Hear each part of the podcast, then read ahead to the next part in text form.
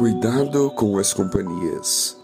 Não se deixe enganar, mais companhias destroem os bons costumes. 1 Coríntios 15, 33.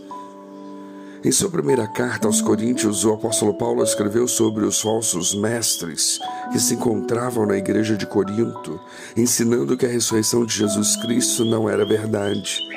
Essas pessoas, como os saduceus, negavam a vida após a morte e a ressurreição. Como resultado, a sua visão moral e distorcida sobre a vida influenciou o resto dos crentes de Corinto.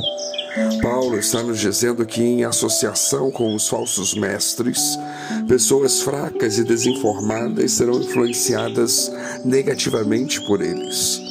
É importante entender que falsos ensinamentos não levam à santidade. Por isso é fundamental que temos cuidado com quem estabelecemos relações e com quem escolhemos adorar.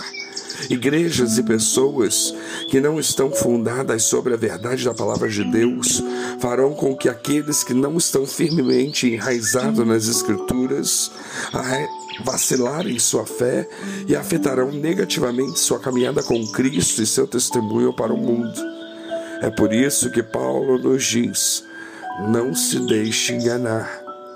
Esta é a sua segunda advertência aos Coríntios, a não ser enganado.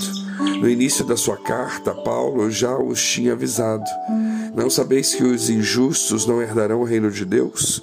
Não vos enganeis, nem os devassos, nem os idólatras, nem os adúlteros, nem os efeminados, nem os sodomitas. 1 Coríntios 6, 9. Ele alertou para não assumir o estilo de vida dessas pessoas corruptas, que não herdarão o reino de Deus. Paulo sabia como é fácil para as pessoas serem influenciadas por tais ensinamentos adversos, assim como são hoje.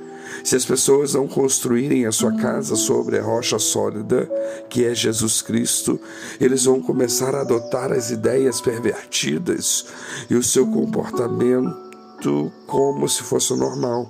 Por essa razão, Paulo cita esse provérbio bem conhecido pelo poeta grego Meneandro: As más companhias corrompem o bom caráter, que, sem dúvida, era bem conhecido entre os gregos naquela época.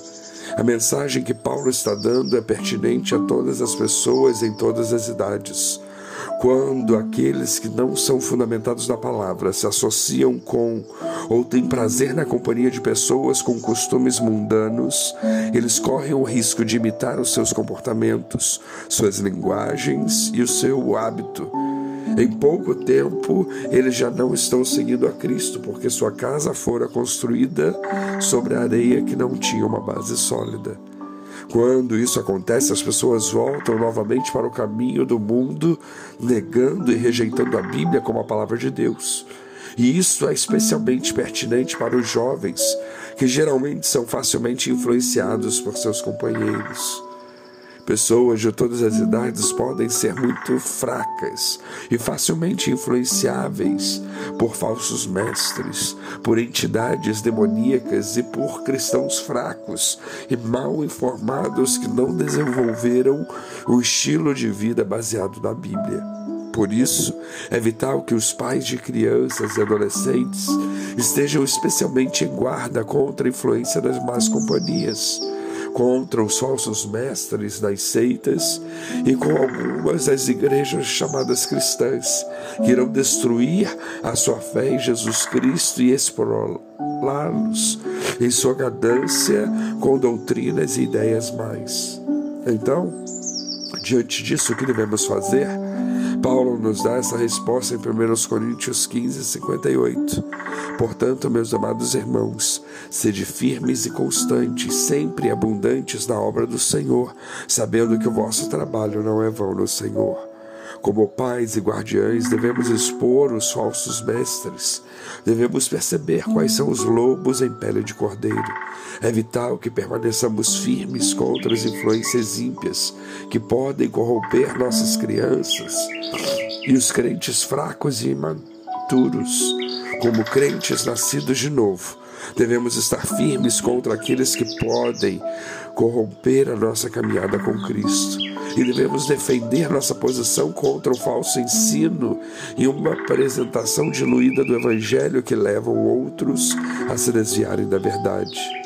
Em todas as coisas, precisamos estar alertos e vigiando, porque o diabo, o inimigo de vocês, anda ao redor como um leão rugindo, procurando a quem possa devorar.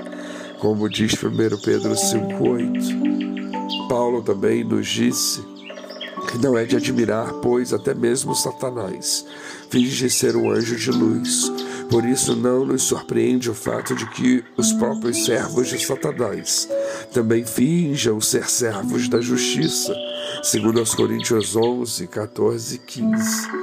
Escolhemos então amigos e igreja com base em quanto dinheiro eles têm, o quanto eles são populares, o quanto estão na moda, ou escolhemos igreja e amigos com base no seu caráter, lealdade, honestidade e capacidade de ensinar e incentivar as pessoas a crescerem em Cristo. Essa deve ser a nossa reflexão. Não nos deixemos enganar, tomemos tempo para orar e deixemos o Espírito Santo levar-nos na escolha de amigos e igreja, onde Deus é honrado e adorado com o respeito que ele merece. Ao Rei eterno, o Deus único, imortal e invisível, sejam honra e glória para todos sempre. Amém. 1 Timóteo 1,17 não podemos esquecer que Deus é um juiz justo, um Deus que manifesta a cada dia o seu furor. Salmo 7:11. Portanto, devemos nos esforçar para viver em paz com todos e ter uma vida santa, pois sem santidade ninguém verá o Senhor. Hebreus 12, 14. Que Deus os abençoe.